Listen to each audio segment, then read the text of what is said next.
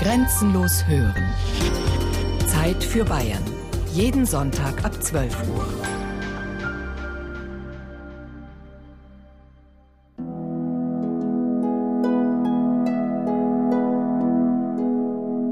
Da habe ich ein Gelübde gemacht, ein Versprechen an Gott, wenn der Bur wieder gesund wird, dann baue ich mal eine Kapelle.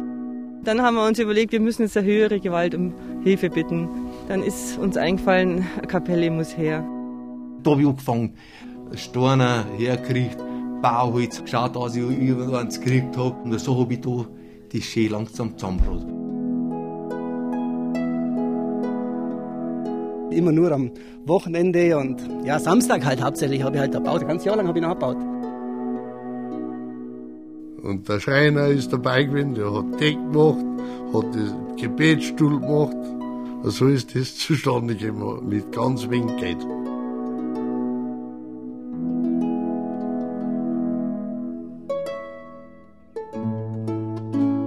Bauen für den Herrgott. Alte und neue Kapellen und ihre Stifter. Ein Feature von Herbert Becker.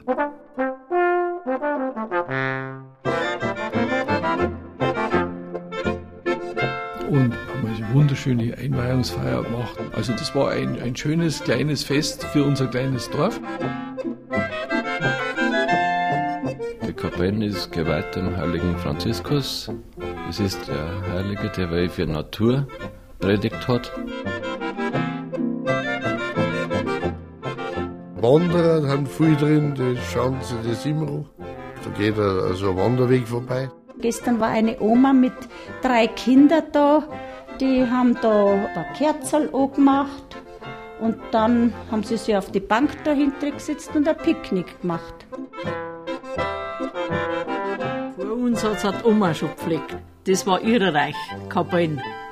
Die hat da Blämeaffe da und Ding und jetzt ist sie halt gestorben, jetzt das halt ich. So ein Enkel auch da, die werden schon wieder weiter da noch. Ja, dass sie das pflegen da nicht. In Bayern gibt es tausende privater Kapellen. Sie stehen in Wald und Flur, am Straßen- und am Wegesrand. Ihre Erbauer sind stolz auf sie. Zahlreiche Gläubige nutzen sie zu Andacht und Gebet und Jahr für Jahr kommen neue dazu. Immer noch allen sogenannten Säkularisierungstendenzen in der Gesellschaft zum Trotz. Ich war zum Beispiel gestern auf Visitation, das heißt Seelsorgsbesuch, und da bin ich mit dem Pfarrer über die Landschaft gefahren und da hat mir der Pfarrer erzählt, dass also da und dort und da und da Privatkapellen gebaut werden. Die sagt, da sprießen aus dem Boden wie Pilze. Also es ist zurzeit scheinbar ein Boom.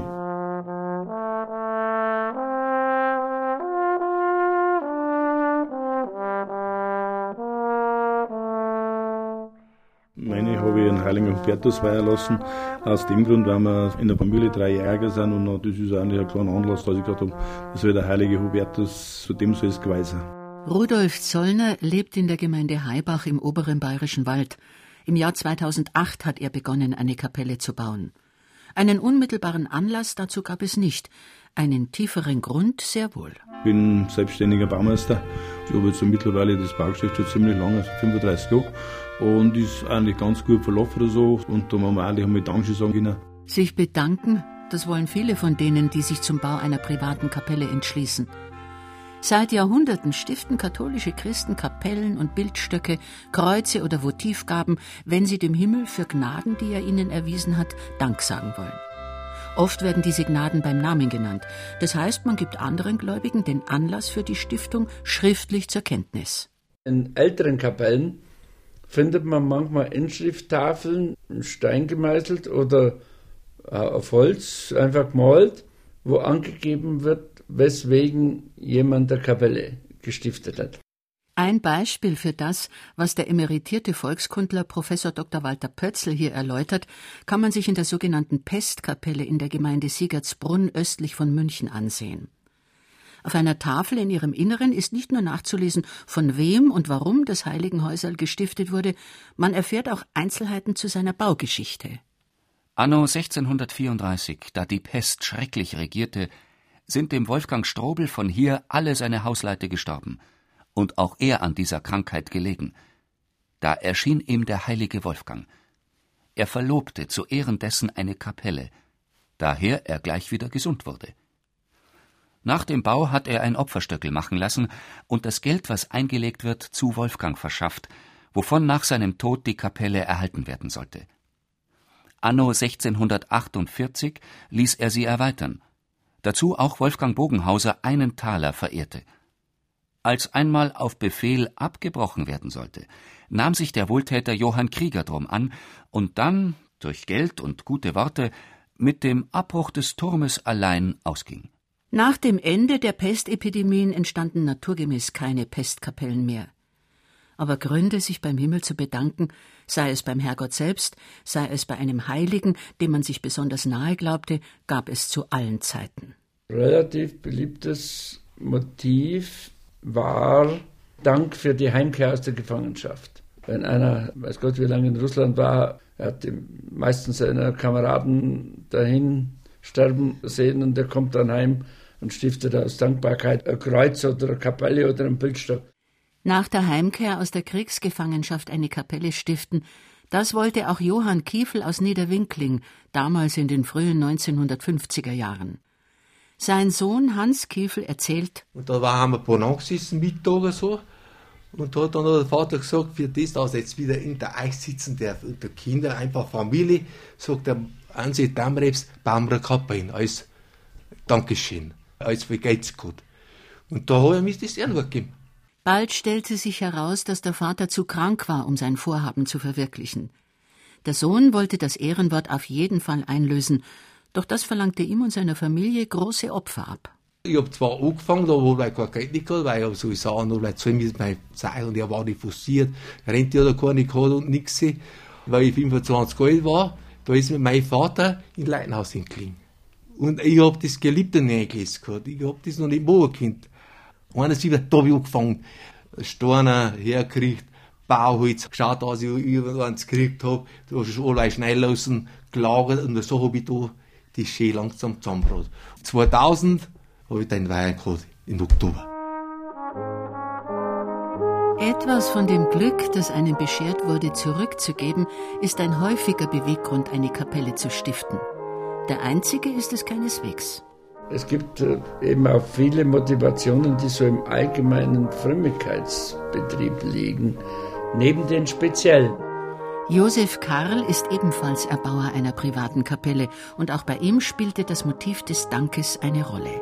Ich bin gesund, meine Frau ist gesund, ich habe drei gesunde Kinder, ich habe im Leben schon so viel Reisen gemacht und alles Mögliche gemacht und alles ist gut gegangen.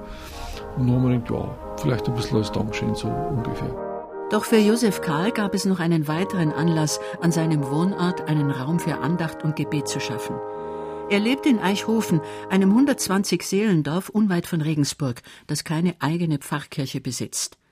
Das nächste Gotteshaus, die Kirche Sancta Maria Dolorosa, steht im Nachbarort Thumhausen. Im frühen 18. Jahrhundert wurde sie vom damals herrschenden Adelsgeschlecht errichtet. Unser Dorf hat dann eigentlich keine Kirche direkt mehr braucht, weil ja eine da war, wo man halt zwei Kilometer zu Fuß gegangen ist. Und mir persönlich war das immer ein wenig ein Manko, dass mir gesagt ein Dorf, ein bayerisches Dorf ohne eine eigene Kirche, das gibt's eigentlich nicht.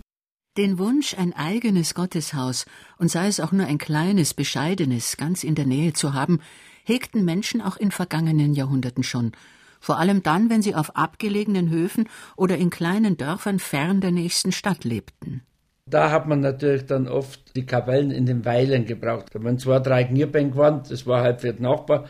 Dann hat man nicht in die weite Pfarrkirche gehen brauchen und so weiter. Oder bei uns, bei den langgezogenen Siedlungen südlich von Augsburg, die haben alle neben der großen Pfarrkirche wenigstens noch eine größere Kapelle, also manchmal durchaus den Charakter einer kleinen Dorfkirche haben können. Dann braucht man nicht nur eine halbe Stunde weiterlaufen, bis in Pfarrkirch, sondern kann es an der Kapelle erledigen. Ein sehr praktischer Grund also, eine Kapelle zu bauen. Alles jedoch, was der katholische Ritus vorschreibt, lässt sich in ihr nicht erledigen. Es bestehen nämlich ein paar grundlegende Unterschiede zwischen einer Kapelle und einer Pfarrkirche. Auf den ersten Blick zu erkennen sind sie nicht, denn sie bestehen nicht in Äußerlichkeiten. Von der Größe her oder von der Ausstattung her, vom Prunk der Ausstattung oder der Einfachheit, kann man größere Kapelle eigentlich von der Kirche nicht unterscheiden. Der Unterschied zwischen der Kirche und Kapelle ist zunächst ein rechtlicher. Was eine Kirche zur Kirche und eine Kapelle zur Kapelle macht, regelt der Kodex des kanonischen Rechts. Und der unterscheidet außerdem noch zwischen Kapellen und Privatkapellen. Unter Kirche versteht man ein heiliges, für den Gottesdienst bestimmtes Gebäude, zu dem die Gläubigen das Recht freien Zugangs haben, um Gottesdienst vornehmlich öffentlich auszuüben. So steht es im Kanon Nummer 1214. Kanon 1223 definiert eine Kapelle als einen Ort, der mit Erlaubnis des Ordinarius für den Gottesdienst zugunsten einer Gemeinschaft oder eines dort zusammenkommenden Kreises von Gläubigen bestimmt ist, zu dem mit Zustimmung des zuständigen Oberen auch andere Gläubige Zugang erhalten können. Bei privaten Kapellen schließlich fehlt das Kriterium der Gemeinschaft bzw. des Kreises von Gläubigen. Pfarrer Jakob Hofmann zitiert den Kanon 1226. Unter Privatkapelle versteht man einen Ort, der mit Erlaubnis des Ortsordinarius dem Gottesdienst zugunsten einer einzelnen oder mehrerer physischer Personen bestimmt ist. Pfarrer Jakob Hofmann ist Regionaldekan, unter anderem für die Dekanate Straubing und Deckendorf-Plattling. Also eine Person oder mehrere wollen Gottesdienst feiern und bauen sich dazu eine Kapelle. Dann gibt es natürlich Vorschriften, was in so einer Kapelle geschehen darf an Gottesdienstfeiern. Normalerweise nicht ohne Genehmigung die Eucharistiefeier. Dass also in so einer Kapelle nicht einfach ohne weiteres heilige Messe gefeiert werden darf. Derlei kirchenrechtliche Vorschriften spielten in Rudi Zollners Überlegungen noch keine große Rolle, als er die Ärmel hochkrempelte, um einen lang gehegten Plan in die Tat umzusetzen. Jetzt greife ich so und jetzt äh, baut man, der Grund ist vorhanden, wirklich ein schöner Grund am Fuße des Gallners und habe gesagt, ich baue mehr Kapellen. Dazu war zuerst einmal keine Erlaubnis seitens der Kirche nötig, sondern eine ganz gewöhnliche Baugenehmigung. Die Gemeinde hatte nichts gegen das Vorhaben einzuwenden. Das Landratsamt jedoch fand das geplante Bauwerk um eineinhalb Meter zu lang. Abstriche mussten gemacht werden. Trotzdem war klar, ein Bildstock, im Volksmund meist Martal genannt, würde hier auf keinen Fall entstehen, sondern eine stattliche Kapelle. Bildstöcke können relativ groß, massiv sein. Das technische Unterscheidungsmerkmal oder das architektonische liegt wohl darin, dass man in eine Kapelle hineintreten kann. Und wenn es bloß ein Bankerl ist, in einen Bildstock kann er nicht hineintreten. Die Zollnersche Kapelle ist auf rund ein Dutzend Besucher angelegt. Gleich nach der behördlichen Genehmigung fangen die Arbeiten an. Rudi Zollner und seine drei Söhne stecken viel eigene Arbeit in den Bau. Freunde helfen, die benötigten Maschinen stehen zur Verfügung, Material kann kostengünstig beschafft werden also so mit der Plattform und da möchte ich noch lauter so runde Stufen machen. Da möchte ich eine Plattform hier machen, dass da alles aus Granit so nicht. Das ist wieder pompös, wieder bei der Aufgang vom Schloss dann da. Ja, hier und da möchte ich noch mal irgendwann so, so runde Stufen machen, weil das so rund da gibt so dieses Idifall dann noch was drauf Ist das schon das und, und dann die Dinge auch noch? Und ja, alle Dinge, alle Granit haben, so einen roten, so einen roten Granit, ne? Das ist so ein Profilgranit, ne? Und da würde ich wahrscheinlich das mit, mit grauer Holzheiler und nachher da noch mit einem Granit. Aus, aus, aus, aus, aus, aus,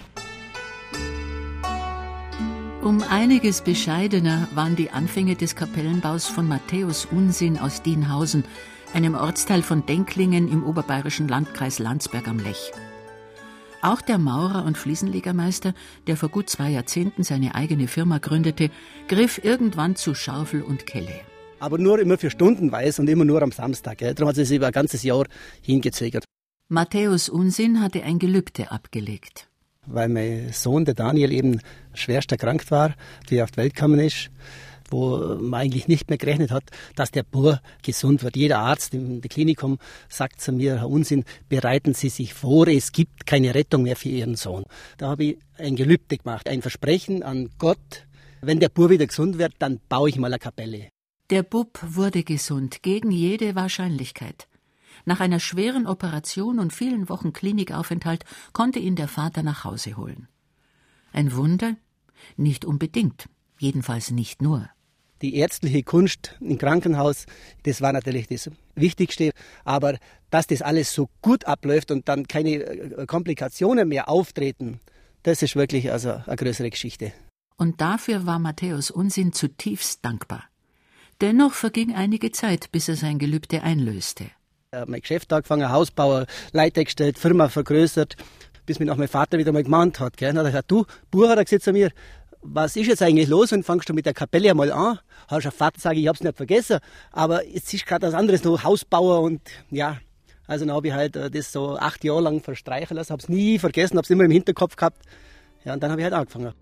Freunde, Bekannte und Nachbarn griffen ihm unter die Arme.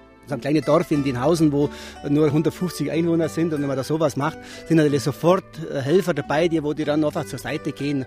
Da war ich nie allein. Gell. Hier ist was brauchst du, das Ganze, soll man da helfen, Grischbauer oder ein Mörtel machen, was soll man da? So ist das halt der Vorgang.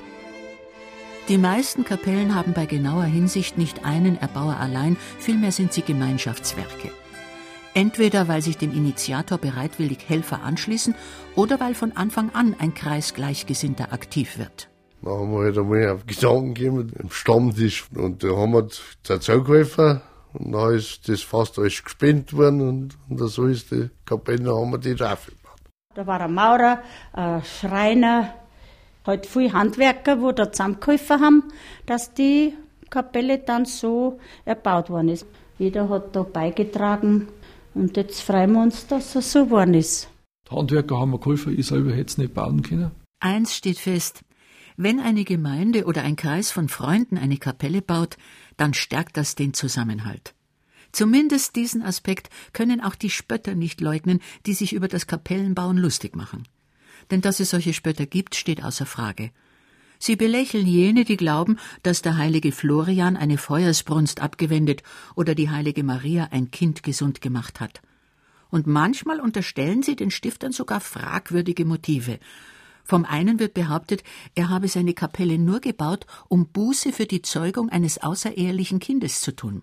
Vom anderen heißt es gar, er glaube sich damit im Jenseits einen besseren Platz erkaufen zu können. Ich bin jetzt restlos überzeugt davon, dass du nicht lang auf dein Seelengespräch warten werden wirst.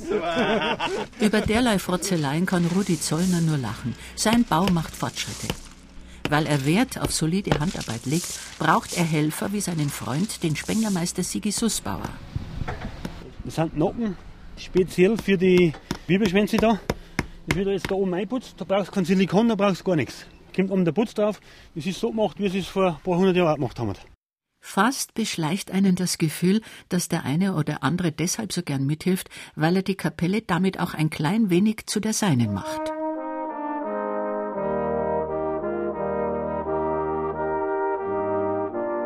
Die vielen Kapellen, die es in Bayern gibt, variieren nicht nur in Größe und Ausstattung, es existiert eine ganze Reihe unterschiedlicher Kapellentypen. Zunächst, wenn irgendwo am Straßenrand eine Kapelle steht, dann handelt es sich mit Sicherheit um eine katholische Andachtsstätte. Evangelische Heiligenhäuser gibt es so gut wie gar nicht. In der Funktion, wie es die Katholiken haben, sind mir keine bekannt. Sagt der Volkskundler Dr. Pötzl.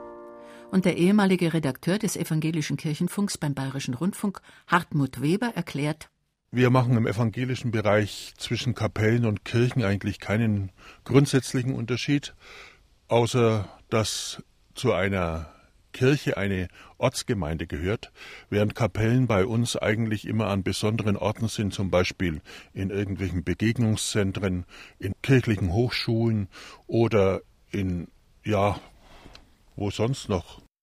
Also sagen wir eine Kapelle in einem Krankenhaus oder so in der Weise, also als Nebenkirche. Im evangelischen Bereich wurde die Trennung zwischen heilig und profan, wie sie im katholischen Bereich üblich ist, nie so nachempfunden.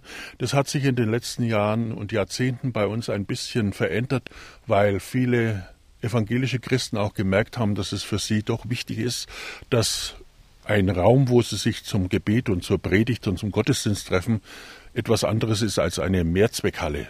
Gewisse Veränderungen in der Form der protestantischen Religionsausübung sieht auch Dr. Pötzl. Ein Beispiel das Pilgern. Was die Evangelischen zurzeit auf dem Jakobsweg machen, da hätten es vor 20 Jahren die Katholiken noch ausgelacht. Und jetzt machen sie es genauso mit. So gesehen ist es gar nicht ausgeschlossen, dass entlang der großen Pilgerstraßen und Wallfahrtswege in Zukunft auch protestantische Stationskapellen entstehen, so wie man sie aus dem katholischen Bereich von alters her kennt. Wo sind Kapellen noch? Oft als, als Zusätze zu Wallfahrtsanlagen. Vor allem, wenn es Wallfahrtsanlagen sind, die auf den Bergen sind, so Kalvarienberg oder ja, Kreuzwegstationen in Form von kleinen Kapellen, Brunnenkapellen in der Nähe von Wallfahrten. Manchmal werden auch bewusst die Wasserflüsse durch die Kirche geleitet und dieses Wasser, dem spricht man natürlich Heilkraft zu. Und natürlich gibt es Kapellen in großen Kirchen und Kathedralen. Hier ist oft die Apsis oder das Hauptschiff von einem Kranz von Kapellen umgeben, die meisten davon sind einem oder einer Heiligen gewidmet. Diese Seitenkapellen sind sehr oft entweder für besondere Heilsereignisse, die man im Hauptaltar nicht genug Raum geben kann, oder es sind Kapellen von etwas größeren intensiven Bruderschaften. Die Bruderschaften hatten ja alle mindestens ihren Altar, viele auch ihre eigene Bruderschaftskapelle. Dazu kommen Taufkapellen, Sakramentskapellen, Grabkapellen, Friedhofskapellen. Gottesdiensträume mit einer jeweils speziellen Funktion also.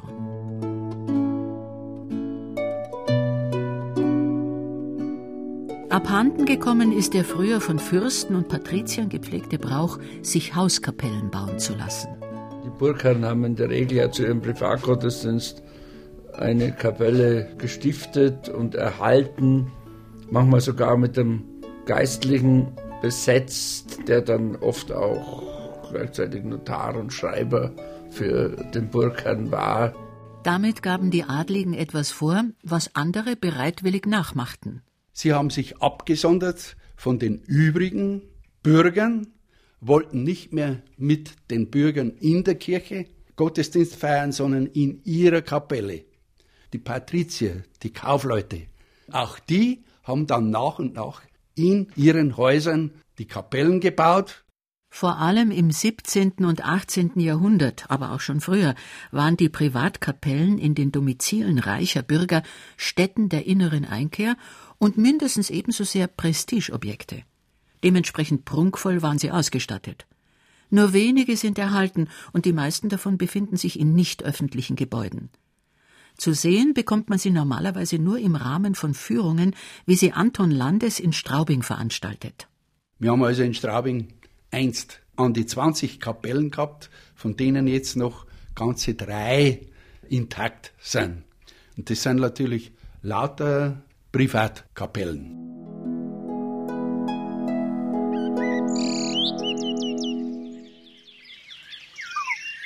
Im Gegensatz zu den Privatkapellen frei zugänglich sind die meisten Feld- und Waldkapellen, die irgendwo in der Landschaft stehen. Zumindest durch ein Gitter kann man in den Altarraum schauen. Eine derartige Absperrung ist leider in den meisten Fällen nötig, um Diebe fernzuhalten.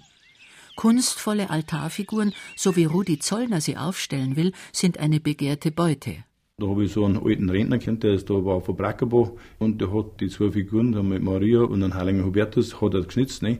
Und dann habe ich es noch von einem in der Nähe von Kamm, habe ich es noch vergolden lassen. Die hat es geschnitzt und dann hat es noch bemalen und vergoldet. Wenn die Kapelle fertig ist, werden die beiden Schmuckstücke links und rechts von einem Kruzifix über dem Altar stehen. Dass die geschnitzten Figuren in absehbarer Zeit ein Ziel für Wallfahrer werden, ist eher unwahrscheinlich, ganz ausgeschlossen ist es nicht.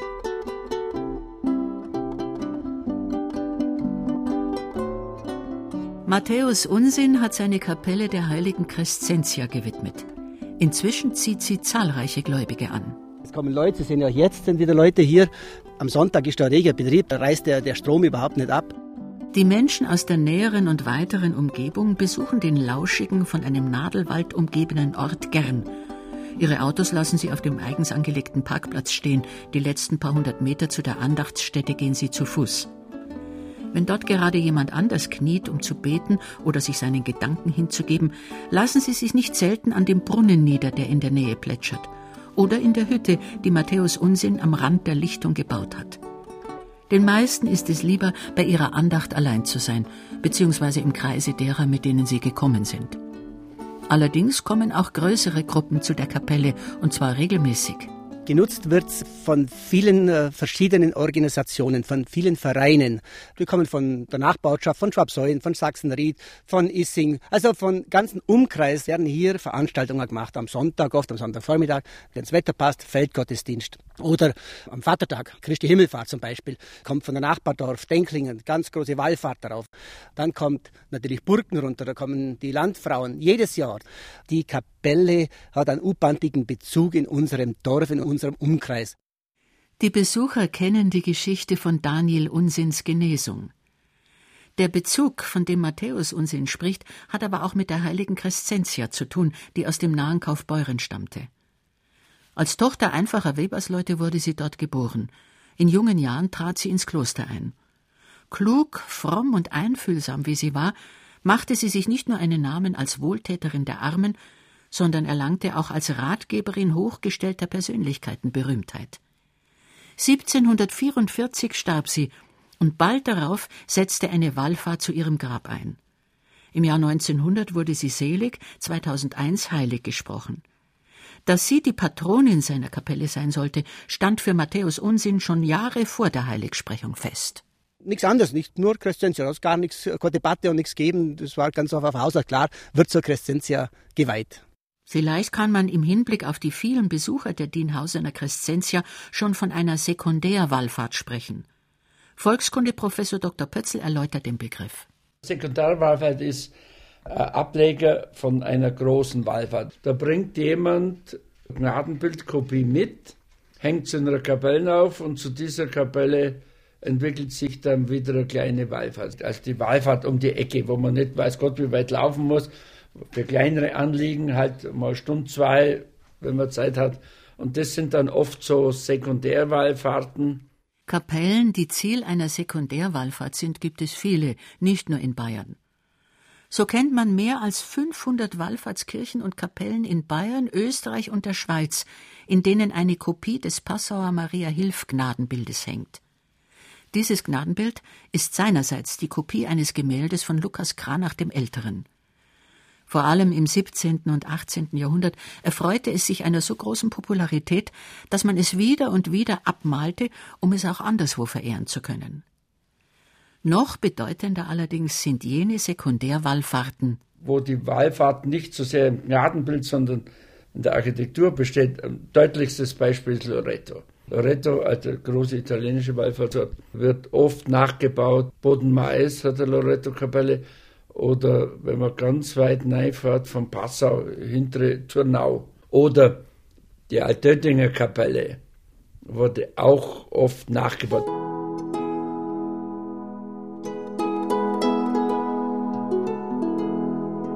Pilger, das sind gewissermaßen die Fernreisenden, unter denen die sich aufmachen, um heilige Stätten zu besuchen, bringen häufig geweihte Gegenstände mit nach Hause. Wallfahrer neigen eher dazu, Gaben an ihren Zielen zu hinterlassen. Die Gläubigen, die zur Dienhausener Crescentia kommen, bringen vor allem Rosenkränze mit. Dutzende davon hängen am Gitter vor dem Schrein. Ich muss sagen, ich habe schon wieder viel wegtun müssen, weil sonst würde hier alles voll hängen. Und das äh, schaut dann immer schön aus. Es tut mir zwar leid für die Leute, was hinhängen, aber ich kann nicht alles hängen lassen, weil das sonst alles vollstehen würde. Votivgaben im engeren Sinn sind diese Rosenkränze nicht, denn das lateinische Wort votum, das dem deutschen Begriff zugrunde liegt, bedeutet Gelübde. Somit sind Votivgaben genau genommen Gegenstände, die in Erfüllung eines Gelübdes dargebracht werden. Bei den Rosenkränzen handelt es sich eher um sogenannte Weihegaben. Man opfert sie, um Hilfe zu erbitten oder um für eine Gebetserhörung zu danken. Das Rosenkranzopfern ist schon üblich dem Gnadenbild gegenüber. Vor allem bei den Frauen. Die Männer haben es ja nie so mit dem Rosenkranz gehabt. Aber bei den Frauen ist der Rosenkranz äh, ein Stück persönlicher Frömmigkeit. Rosenkränze sind beileibe nicht das Einzige, was Gläubige mitbringen, um ihre Verbundenheit mit der Kapelle, ihrem Patron oder ihrer Patronin auszudrücken. Da sind oft welche da, wo einfach da spazieren gingen oder eine kleine Wallfahrt machen Bittgebet und die bringen dann was mit, ein Kreuz, ein Beutel, ein Engel. Es ist Kitsch und Kunst dabei. Frau Zilli Meyer aus Siegertsbrunn kümmert sich um die sogenannte Angstkapelle außerhalb des Ortes. Eine Tafel an der Außenwand des Schmuckenbaus verrät deren Geschichte. Unweit von hier stand die alte Angstkapelle. Sie wurde am 27. Juli 1936 durch ein furchtbares Unwetter zerstört. 1986 hat der Freundeskreis Angstkapelle, bestehend aus Siegertsbrunner Bürgern, hier die neue Kapelle in Gemeinschaftsarbeit erbaut. Dem Freundeskreis gehörte auch der Mann von Zillimeyer an. Die Kapelle steht auf ihrem Grund. Auf den Tag genau 50 Jahre nach der Zerstörung der alten Kapelle wurde die neue gesegnet. Sie wird zur Todesangst Christi geweiht. Darum ist auch nur ein Kreuz herin. Das ist die eine Version. Die andere Version ist, dass einmal ein Jäger hier auf seiner Jagd war und dann ist ein furchtbares Unwetter gekommen und hat sich dann in der Kapelle verschanzt und Zuflucht gesucht und daher, weil er so Angst gehabt hat, darum heißt es Angstkapelle. Weder ging dem Bau der Kapelle ein Wunder voraus, noch ist sie einer oder einem lokalen Heiligen gewidmet, noch hängt in ihr die Kopie eines anderswo verehrten Gnadenbildes. Zum Wallfahrtsort ist sie also nicht prädestiniert. Aber Menschen, die Bitt- oder Dankgebete verrichten wollen, kommen viele. Dann ist noch ein Buch da, so ein Taschenbuch, wo die Leute selber ganz beliebig ihre Bitten und Wünsche und Sorgen und Nöte und Dank und alles da reinschreiben. Solche Bücher liegen in vielen Kapellen. Lieber Gott, bitte hilf mir, dass ich nicht mehr so oft unglücklich bin. Ich danke dir, Regina. Ein Kind hat das geschrieben und auch noch was dazu gemahlen. Danke, dass meine Eltern ein Flugzeug nach Amerika bekommen haben. Heilige Crescentia, bitte beschütze unseren Urlaub, damit wir heil und ausgeruht nach Hause kommen. Und pass gut auf unsere Lieben daheim auf. Vielen Dank, Benedikt und Veronika. Morgen habe ich das letzte Mal Chemo. Ich bitte dich, dass die Qualen der letzten Monate nicht umsonst waren. Ah, mir eine Brustvergrößerung. Ja, so heißt es. Was die Leute für Wünsche haben. Lieber Gott, danke für alles das Gute. Bitte halte immer deine schützende Hand über mich. Danke. Ah, das war ich selber.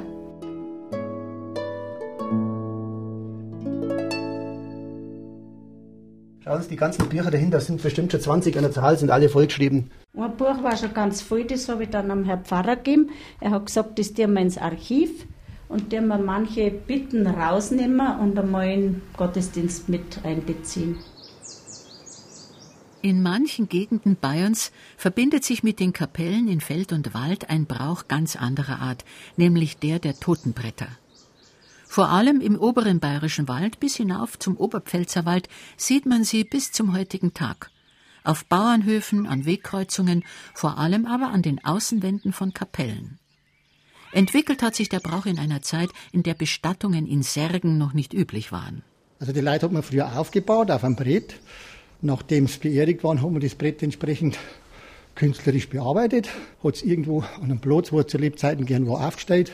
Und es sollte eine Mahnung sein an die Lebendigen. Rudolf Schmidt ist Künstler. Außerhalb von Fichtach hat er die gläserne Scheune geschaffen, ein Gesamtkunstwerk aus Architektur, Malerei und Schnitzerei mit zahlreichen Darstellungen, in denen Geschichten und Sagen, Mythen und Bräuche aus dem bayerischen Wald ihren Niederschlag gefunden haben.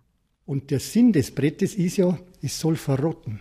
Reiche Bauern haben sogar dann ein recht ein Holz genommen, das möglichst schnell verrottet. Denn erst wenn das Brett verrottet ist, dann darf die Seele des Verstorbenen aus dem Fegenfeuer raus. Jetzt macht man ja die Totenbretter so, dass man es lackiert, dass sie ja nicht verfallen, also hätte der nie mehr eine Chance, aus dem Fegefeuer rauszukommen. Der Heimatpfleger Karl-Heinz Reimeyer lebt in Grafenau, also im unteren bayerischen Wald. Schon dort haben die Totenbretter nicht mehr die Bedeutung wie in etwas weiter nördlich gelegenen Regionen des Bayerwaldes. Bei uns sind es Gedenkbretter, die Totenbretter in dem Sinn, wie es im oberen bayerischen Wald bei uns herunten nicht gehen. Wie gesagt, es soll verrotten. Aber heute wollen wir alles neu dort stehen haben, nicht? Und da stehen dann ganze Reihe sterile Brillen umeinander. Der Behauptung, die Totenbretter an seiner Kapelle seien steril, würde Hans Zollner aus Dietersdorf ganz entschieden widersprechen. Er und seine Frau haben in den 80er Jahren eine Kapelle gebaut. Und zwar an einer Stelle, an der vorher eine andere, bereits weitgehend verfallene stand. Da waren sie auch schon dran, die Totenbretter in der Kapelle. Und jetzt haben wir es halt mir auch dran. Ich habe es halt das eingebaut. Was so schön waren, die Alten auch nicht. Die von meinem Ur-Urgroßvater oder was sie machen. Die haben jetzt renoviert, die kannst es wieder lesen und an uralt. Dass seine Ahnen deswegen länger im Fegefeuer schmoren müssen, glaubt Hans Zollner nicht. Das sind ja lauter brave gewesen. Die Bauarbeiten an Rudi Zollners Kapelle nähern sich ihrem Abschluss. Sigi Sussbauer setzt ein vergoldetes Kreuz auf den Turm. Hin, der Bub muss der Bub innen drin, der steigt innen drin am Glockenturm auf und ich stecke ihm dann da praktisch Kreuz rein. Dann wird das da unten wird, wird praktisch abgeschraubt und wird, wird gesichert. Da kommt es nicht mehr aus. Und sonst das wird nur draufgesteckt und von unten mit einer Speilerscheibe und, und einer Schraube angezogen und dann wird es kontert. Haben wir schon mit dort gehabt. Bevor das zum Vergolden gegangen ist, war es schon dort. Das passt und kommt wieder rauf. Da wird nichts angeschweißt und nichts, ist alles fertig. Das ist halt noch Handarbeit, sowas. Das Stiften von Kapellen hat, wie gesagt, in Bayern einerseits eine weit zurückreichende Tradition. Andererseits erlebt es in unserer Zeit einen ungeahnten Aufschwung. Nicht nur, dass heute mehr Kapellen gebaut werden als in früheren Jahrzehnten, sie werden auch aus Gründen gebaut, an die man früher niemals gedacht hätte. Außerhalb des Dorfes Holzheim in der Nähe von Rhein am Lech erhebt sich am Rande einer stillgelegten Kiesgrube eine hübsche kleine Kapelle mit einem Zwiebelturm. Vor ihr haben sich gut 100 Holzheimer zu einer kleinen Feier versammelt. Die meisten von ihnen sind Mitglieder einer Bürgerinitiative. Im August 1998 berichtete die Süddeutsche Zeitung über sie. Die Bürger im Donauries kämpfen gegen die Pläne der Lechstahlwerke, dort Europas größte Schlackendeponie zu errichten. Die 1150 Einwohner von Holzheim machen mobil gegen das Unternehmen. Dessen 800 Beschäftigte recyceln Schrott. 1997 erzeugten die beiden Hochöfen 850.000 Tonnen Stahl. Als Abfall bleiben rund 200.000 Tonnen Schlacke zurück, die es zu entsorgen gilt. 3,5 Millionen Tonnen Hochofenschlacke wollen die Lechstahlwerke in den nächsten 25 Jahren bei Holzheim abkippen. Bei der Schlacke handelt es sich um ein Abfallprodukt in der Stahlherstellung. Da wird ja der Schrott geschmolzen und in dem Schrott sind ja Legierungen wie Farben an Heizkörpern und Autofarbe und die muss man rausziehen mit Kalk und Aluminium und das ist dann die Schlacke. Und da sind halt Schwermetalle drin, Chrom 6, Vanadium, Molybden, alles mögliche und das wäscht halt ins Grundwasser aus. Christa Mederle ist die Vorsitzende der Bürgerinitiative. Im Jahr 2002 hatte sie Grund zur Freude. Das Verwaltungsgericht Augsburg entschied zugunsten der Holzheimer. Doch im Jahr darauf genehmigte die Regierung von Schwaben eine veränderte Version der Deponiepläne. Wieder ein Jahr später wurde die Genehmigung rechtskräftig. Von der Firma Lechstahl verlautet, dass man die Schlacke ja lieber als Material im Straßenbau verwenden würde, doch weil das in Bayern nicht erlaubt ist, brauche man die Deponie. Wir verstehen halt die Regierung von Schwaben nicht, weil die nur Augen zudrücken, Ausnahmen eine nach der anderen machen und der Obenbau, der Bauer, sein Hühnerstall, der kriegt jede Auflage, muss er alles einhalten und nur weil das jetzt der Lechstall ist, das einzige Stahlwerk in Bayern, der hat Nahenfreiheit und sowas darf es wirklich nicht geben.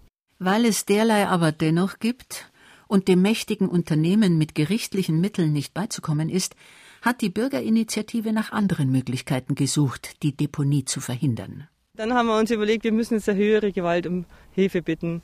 Dann ist uns eingefallen, eine Kapelle muss her.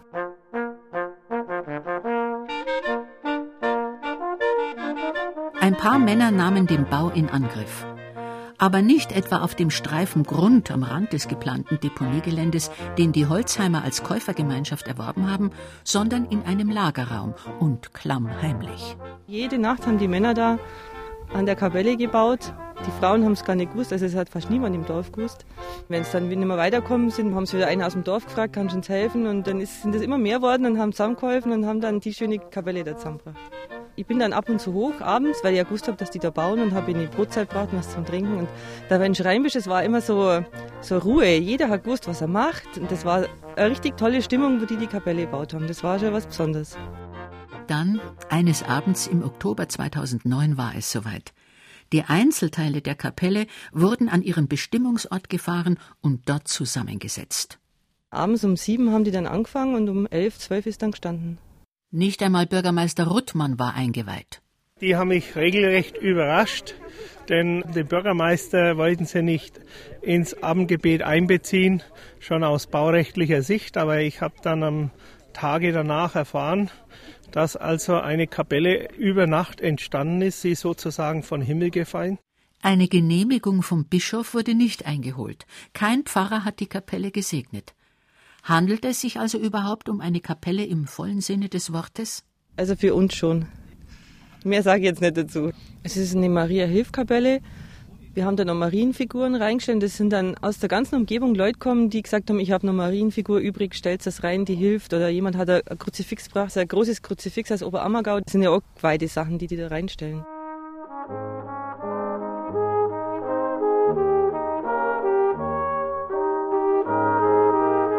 Die Einwohner von Holzheim sowie der Nachbargemeinde Münster nutzen die Kapelle zu Maiandachten oder zu adventlichen Feiern mit Glühwein und Musik, mit Gesang und einem Besuch vom Nikolaus.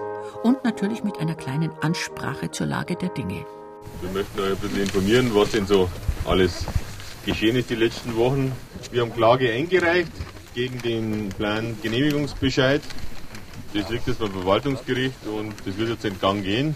Und da rücken wir jetzt nochmal zusammen und helfen zusammen. Und das haben wir jetzt immer noch hingebracht und da machen wir jetzt weiter und da beißen wir uns durch. Also ich kann es mir vorstellen, dass es kommt. Kapellen, die gebaut werden, um eine Deponie zu verhindern, gibt es in Bayern bestimmt nicht viele. Die einzige, die am Rand einer nicht existierenden Deponie steht, ist die Holzheimer Kapelle dennoch nicht. Auch die Gemeinde Ascher im Landkreis Straubing-Bogen hat eine. Also wir haben am Rand von dem Spitalwald die Kapelle errichtet aus dem Anlass, weil da sollte eine Mülldeponie gebaut werden, das sehr umstritten gewesen ist damals. Wenn Sepp Landsdorfer von damals spricht, meint er die 80er und 90er Jahre. Ihren Anfang genommen hat die Geschichte sogar schon 1977, als der Zweckverband Abfallwirtschaft Straubing in Gschwend, einem Ortsteil von Ascher, eine Mülldeponie einrichten wollte. Von der Größe von 20 Hektar. 20 Hektar also etwa der Fläche von 25 Fußballfeldern. Gutachter gaben dem Projekt zunächst keine Chance. Eine ganze Reihe ökologischer Gründe sprach dagegen. Unter anderem hielt man den Untergrund für ungeeignet. Doch zehn Jahre später nahm der Zweckverband einen zweiten Anlauf. Und das, obwohl zu dieser Zeit bereits die Müllverbrennungsanlage in Schwandorf ihren Betrieb aufgenommen hatte. Wir haben uns dann organisiert, also die Gemeinde Aschau, Bürgermeister, Gemeinderat und Bürger natürlich, und haben uns da dagegen gewehrt. Haben wir gerichtlich vorgezogen, bis zur letzten Instanz, bis vom Bayerischen Verwaltungsgerichtshof. Und haben wir verloren. Die Backer hätten morgen beginnen dürfen. Da entdeckte ein für die Deponie Gegner tätiger Rechtsanwalt einen Formfehler im Planfeststellungsverfahren. Das war unsere Rettung. Das hat uns Zeit gebracht. Dann haben sie mit der Dringlichkeit nicht mehr durchgekommen und ist dann der Bau gestoppt worden. Gott sei Dank. Da hat uns Vormapper geholfen. Ne? Mit jemandem von oben meint Sepp Landsdorfer nicht den Rechtsanwalt, einen Angehörigen der Regierung oder einer anderen Institution, sondern jemanden von ganz oben. Daraufhin haben wir mir die Kapelle gebaut. Als Dank dafür und halten wir jetzt ja einen Gedenkgottesdienst am 3. Oktober. Dem Jahrestag der Einweihung. Die Einweihung. Ein großer Tag im Leben jedes Kapellenbauers. Wenn er jetzt eine Kapelle gebaut hat, dann muss er um Erlaubnis fragen, dass diese Kapelle gesegnet wird, eingeweiht wird, wie man so im Volksmund sagt. Das steht normalerweise dem Bischof zu, so eine Kirche zu weihen, ist immer Bischofssache, eine Kirche zu weihen. Oder aber er beauftragt, delegiert den Ortspfarrer, der dort zuständig ist.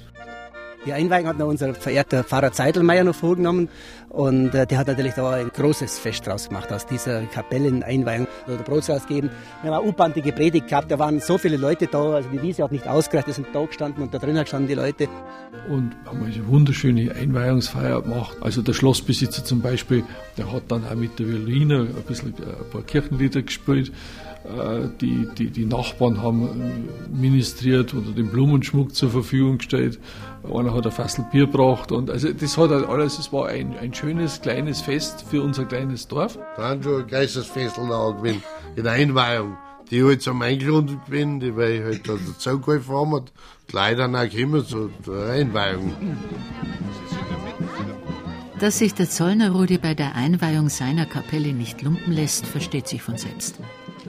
Von seinem Wohnhaus im Dorf bewegt sich ein langer Zug von Menschen zu der Kapelle am Abhang des Gallnerberges hinauf.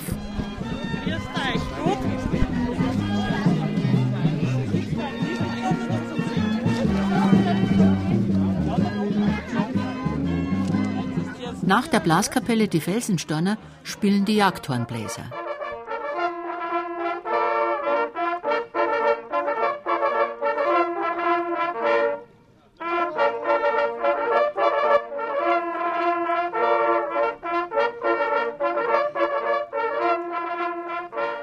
Schließlich ergreift der Vorsitzende der örtlichen Freiwilligen Feuerwehr das Wort. Sehr verehrte Damen und Herren, liebe Dorfgemeinschaft aus Irschenbach, Moshaben und Umgebung, ich darf euch zu der Einweihungsfeier zu der neu erbauten Kapelle recht herzlich begrüßen und willkommen heißen. Ein besonderer Gruß gilt heute unseren hochwürdigen Herrn Pfarrer Christoph Hagedon aus Heibach sowie unseren hochwürdigen Herrn Pfarrer Kilian Limbrunner aus Gleich zwei Priester sind anwesend, der Gemeindepfarrer und außerdem der Pfarrer der Nachbargemeinde. Der letztere wurde eingeladen, weil er selbst gelegentlich auf die Jagd geht. Und nicht zuletzt darf ich begrüßen die Familie Zollner aus Irschenbach, die ja diese wunderbare Kapelle hier am Fuße des Gallnerberges erbaut haben. Ich darf nun unsere beiden hochwürdigen Pfarrer bitten, dass sie diese Kapelle einweihen. Tut schon not, wenn so viele Jahre da sind, dass zwei Pfarrer her müssen. Gell? also wir haben uns jetzt so ausgemacht, wir werden jetzt die Kapelle segnen. Im Namen des Vaters und des Sohnes und des Heiligen Geistes. Amen.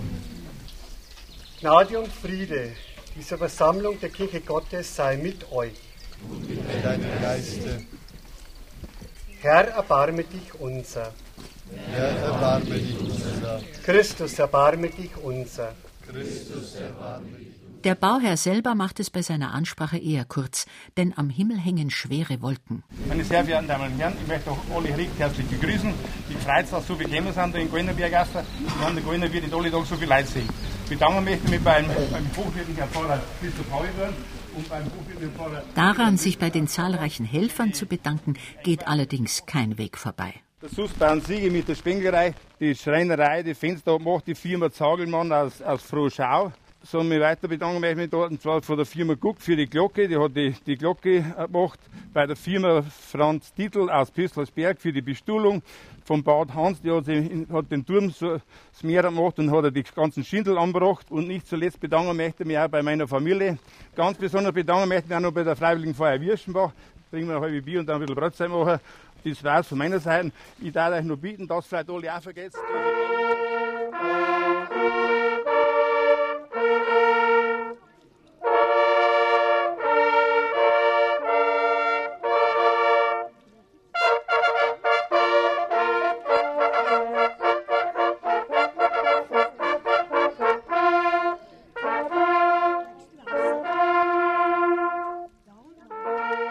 Bayern hat eine Kapelle mehr. Dass sie schon bald zahlreiche Besucher anzieht, beweisen die Einträge in dem ausliegenden Buch. Wird natürlich sehr stark angenommen. In Wochenende, auch unter der Woche, man sagt, gegen eine Tafel ist so eine Sitzgelegenheit dort und dann können sie beten und dann ist sie eintragen, wie der Tag ist.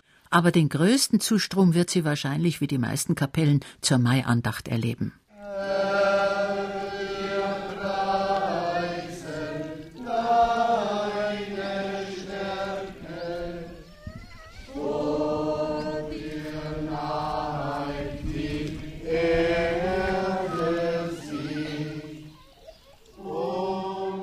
Das ist schon Tradition, sagen wir von der Feuerwehr, haben wir alle Jahr eine Maiandacht und zunächst wird da zur Kapelle gegangen und dann wird die Maiandacht abgehalten. Oder im Advent. Voriges Jahr habe ich zum Beispiel eine ganz große Waldweihnacht hier gemacht. Vielleicht aber auch zu einer anderen Zeit. Einmal im Jahr hat jetzt unser Pfarrer das veranlasst, dass man einen Bittgang daraus macht.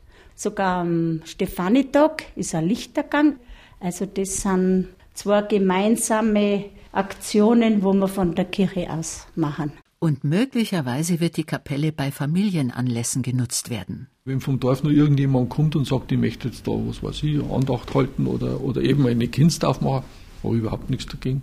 Das ist zwar eigentlich nicht im Sinne des kanonischen Rechts,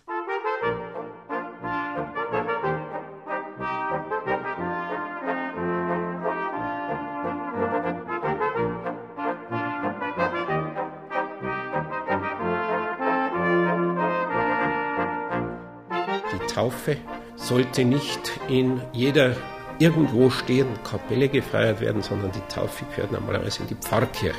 Ebenso Eheschließungen.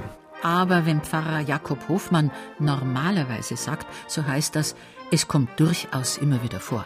Sind auch jetzt Hochzeiten hier gewesen, schon zwei Hochzeiten, eine Taufe war hier, eine goldene Hochzeit ist schon da gewesen.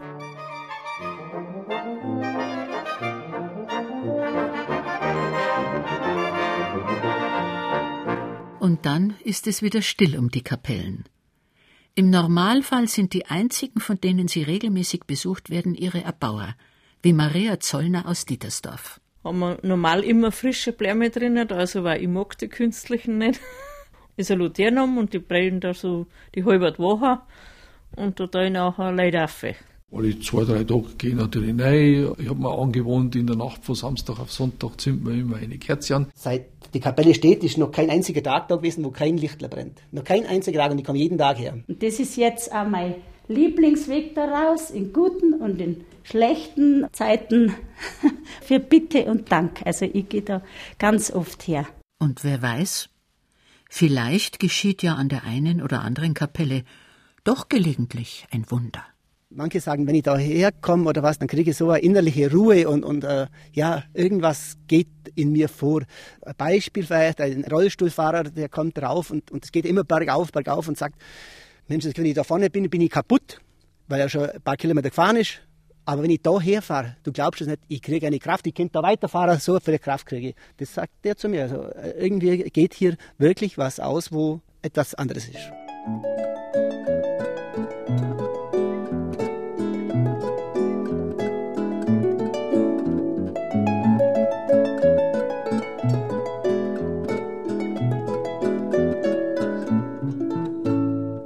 Bauen für den Herrgott, alte und neue Kapellen und ihre Stifter. Sie hörten ein Feature von Herbert Becker. Die Sprecher waren Ilse Neubauer und Friedrich Schloffer. Ton und Technik Cordula Vanschura. Regie Herbert Becker. Redaktion Gerald Huber.